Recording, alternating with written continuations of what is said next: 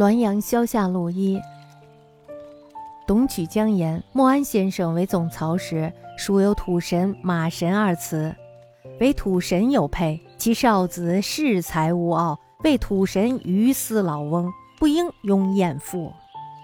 又闻河间学术有土神，亦配以女相，有训导谓洪公不可诉妇人，乃别见以小词前焉。董曲江说，莫安先生任漕运总督时。官署里有土神、马神两座祠堂，那么在这两座祠堂当中呢，只有土神有配偶。他小儿子呢，就倚仗着父亲的官威，自己呢又觉得有才能，所以呢恃才傲娇，说这个土神呢是一个满脸胡子的老头，不应该拥有一个漂亮的妻子。而马神呢则不然，马神呢是年轻的小伙子，做他的配偶呢倒是正合适。于是呢，就把土神妻子的偶像移到了马神祠里。不一会儿呢，这个小儿子就倒在了地上，不省人事。莫安先生知道了这件事以后呢，亲自祷告，又把土神妻子的偶像搬了回去。这时候，他的小儿子才又苏醒了过来。神仙他也是比较护老婆的，还听说有这么一件事儿，就是在河间学署的土神庙中，土神呢，他也配有一女子的偶像。有一位训导官，这时候他又说了：“他说学术是学习的地方，不可以塑什么女人的像。”于是呢，他就另建了一个小祠堂，把这个女子的偶像迁了过去。土神呢，这时候他就非常的生气，心想：“你这不吃拧了吗？是吧？干嘛总跟我媳妇过不去啊？”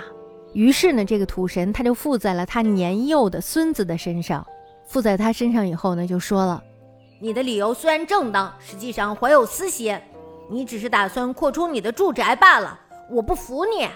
训导正在侃侃大谈古礼的时候，突然被土神说中了心思。于是呢，这个训导他就非常的害怕，一直到任期结束都没有敢住在这个学署里。那么这两件事呢，都是移动了土神妻子的像。有人说呢，说训导他迁女像是按照一定的礼节，而董家的少爷呢，却是亵渎神灵。所以呢，董家的少爷非常的过分，那么董家的少爷呢，就应该受到的惩罚更重一点。纪晓岚这时候他又说了，他说：“我认为呀，董家的少年只不过是年少轻狂，训导却是骨子里藏着私心，要为自己谋福利，而表面上却讲出了一套公理，叫人说不出什么来。如果土神不揭露他的真正用意。”人们还会以为他能够整肃四点呢。春秋的大旨着重揭露了人的用心，凡事苛求动机。由此看，训导应该受罚重于董少爷才是。那么大家到底是怎么想的呢？到底应该谁接受的惩罚更重一些？我个人非常赞同纪晓岚的说法。我觉得。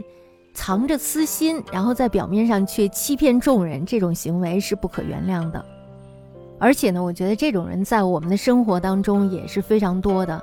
所以呢，我们看人一定要看的全面一些，不能说听他的只言片语，然后就来判断他的行为到底是好的还是坏的。